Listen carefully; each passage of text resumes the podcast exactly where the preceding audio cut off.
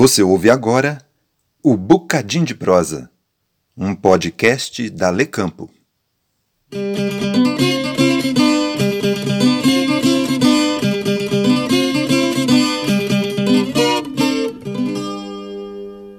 Nossa prosa de hoje é sobre as sementes crioulas. Prepare o seu coração para as coisas que eu vou contar. Sertão, eu venho lá do sertão, eu venho lá do sertão e posso não lhe agradar. Aprendi a dizer não, ver a morte sem chorar e a morte, o destino, a morte, o destino, tudo estava fora de lugar. Eu vivo para consertar.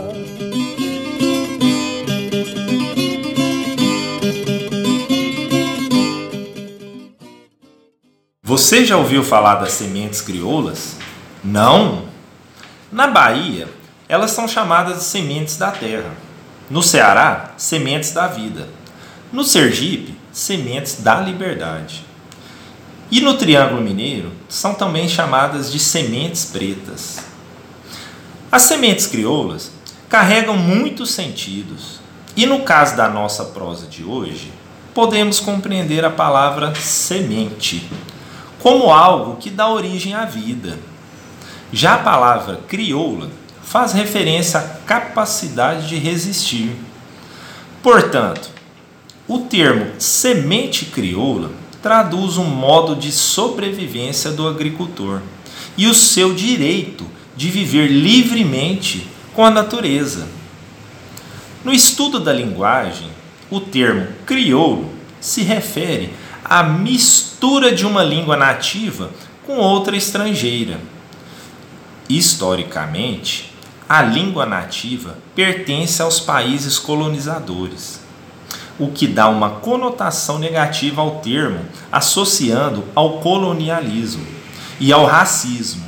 Isto é, ser crioulo é um atributo daquele que não é genuíno, não é cidadão branco, não é ocidental, não é europeu. Já na educação do campo, essa ideia é deslocada do seu sentido colonial original.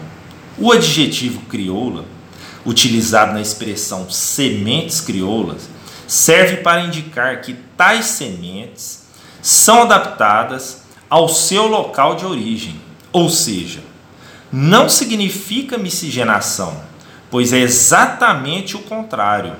Não são fruto de misturas, são fruto da resistência em cruzá-las com outras plantas modificadas geneticamente. Nossa correspondente da comunidade Vaqueta, próxima ao município de São Francisco, Minas Gerais, proseou com alguns produtores da região e traz mais informações sobre as sementes crioulas. Bem-vinda, Eusiane Jatobá. Olá pessoal, tudo bem com vocês? Eu sou Eusiane Jatobá, estamos aqui hoje na comunidade Vaqueta para gravar mais um episódio do nosso Bocadinho de Prosa. O nosso convidado aqui da comunidade é o agricultor familiar David Mendes, que vai falar para a gente o entendimento dele em relação às sementes crioulas. David, muito obrigada pela sua participação. Fala para a gente o seu entendimento sobre sementes crioulas. Olá pessoal, tudo já com vocês?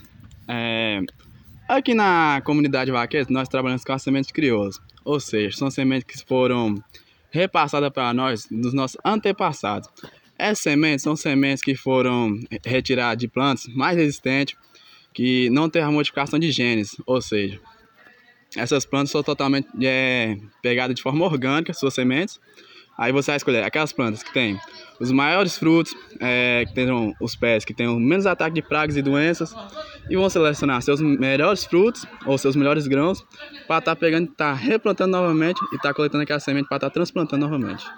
É, eu sou Rogério Lopes Fernandes e sou do assentamento São João da Água Limpa, município de, Mirabela, Minas Gerais.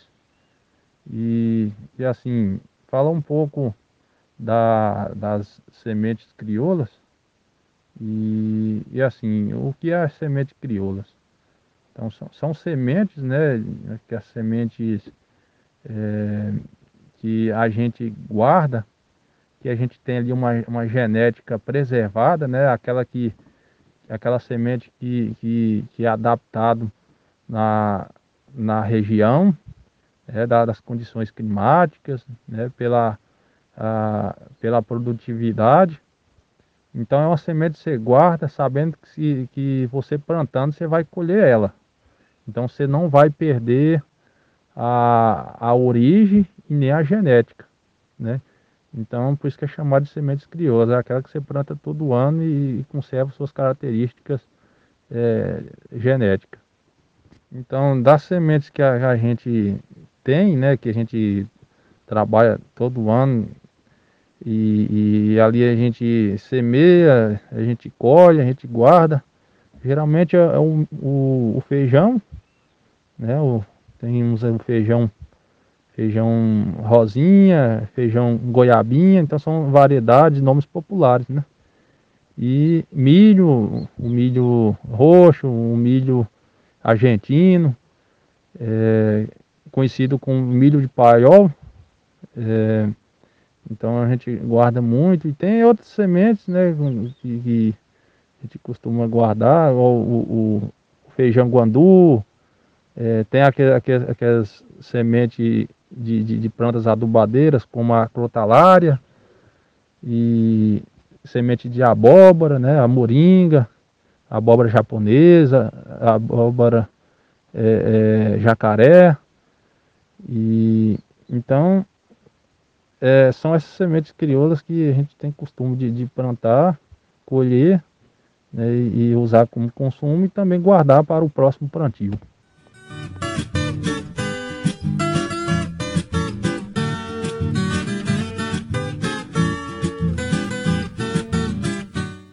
Olha só que interessante. Isso quer dizer que as sementes crioulas são aquelas sementes que não sofreram nenhum tipo de intervenção tecnológica e industrial para seu melhoramento. Por isso, elas carregam em si uma alta biodiversidade e um grande poder de regeneração e de multiplicidade genética. As sementes crioulas exercem papel importantíssimo no que diz respeito à resistência de espécies nativas e a preservação de saberes e de comunidades tradicionais. E por falar em comunidades tradicionais, no Cerrado, apesar da prática agrícola de monocultura ser dominante, as sementes crioulas ainda resistem e representam uma das muitas práticas sociais desenvolvidas por indígenas, quilombolas, vazanteiros e principalmente geraizeiros. Isso faz com que as sementes crioulas estejam repletas de sentido, não apenas no ciclo ecológico e alimentar da vida, mas também na cultura e nas relações sociais do campo, constituindo, sobretudo, a identidade de várias comunidades. A resistência, sendo algo tão presente nos modos de vida do campo, mostra sua força na luta pelas sementes crioulas. É uma resistência motivada principalmente pela falta de políticas públicas voltadas para essa prática social e também pela lógica de mercantilização da vida das plantas e dos saberes de homens e mulheres do campo.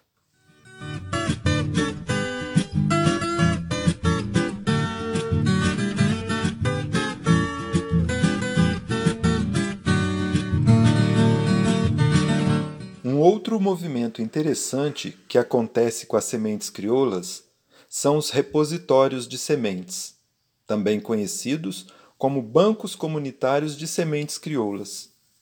Esses repositórios ficam sob os cuidados dos chamados guardiões de sementes. Em todo o Brasil, as guardiãs e os guardiões de sementes cultivam de modo coletivo as espécies que estão sobre o risco de extinção.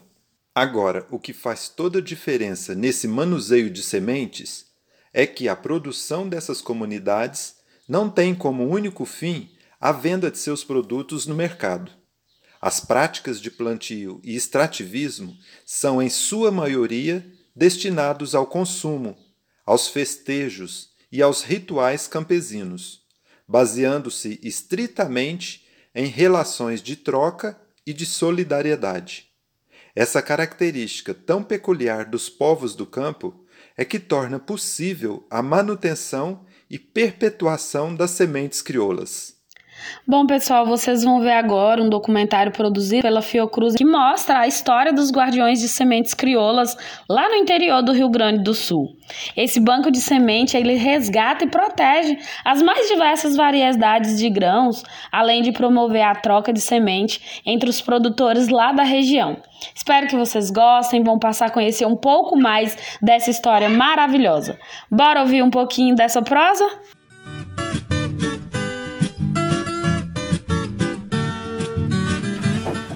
Semente crioula é uma semente tradicional, é uma semente milenar, é a base de um modelo de agricultura sustentável.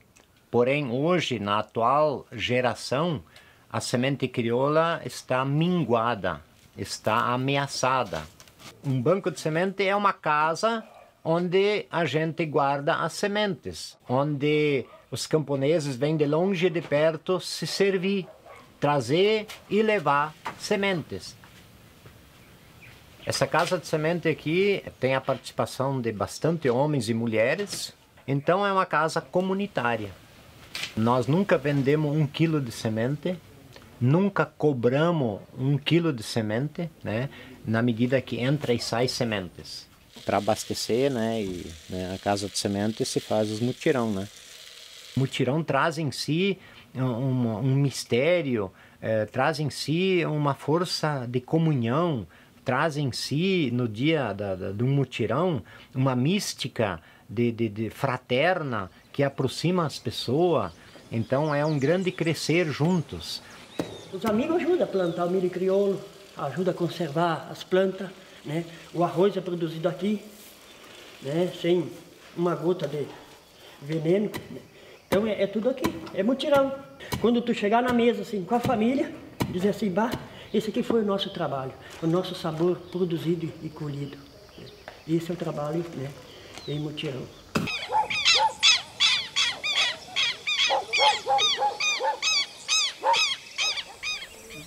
Camponês hoje, agricultura familiar, é, tem um sério problema, perdeu as sementes, né? As sementes foram, vamos dizer, é, sumiram das mãos dos camponeses as sementes tradicionais que conheceram tanto através do pai deles, através do avô de gerações.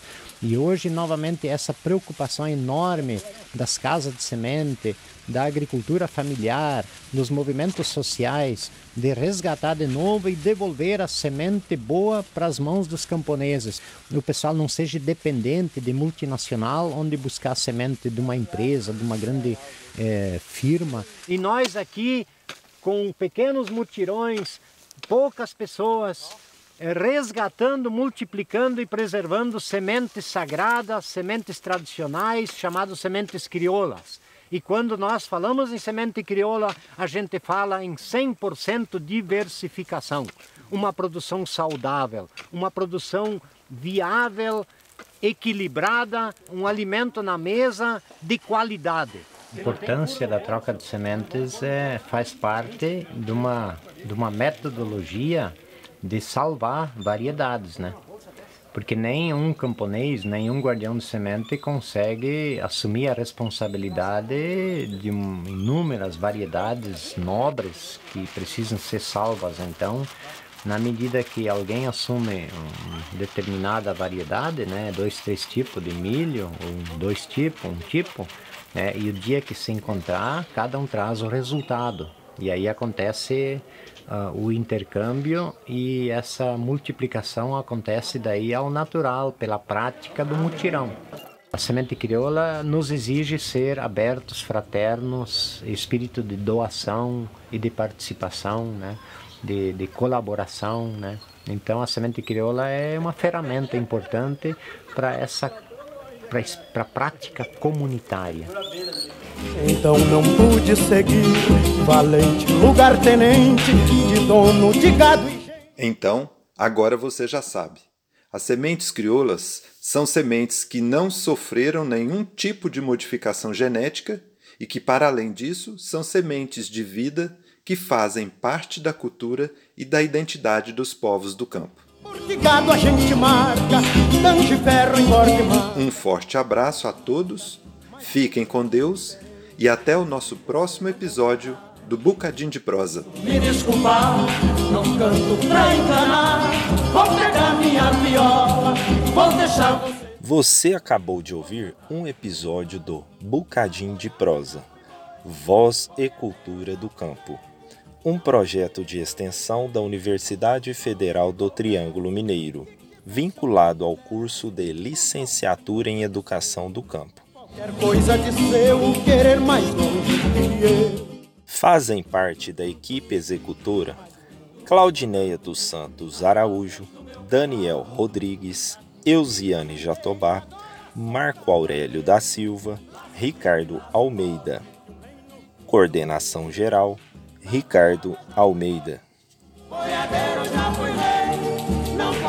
Você pode ouvir todos os episódios do Bocadinho de Prosa no Instagram arroba Bocadinho de Prosa, Lecampo. Campo.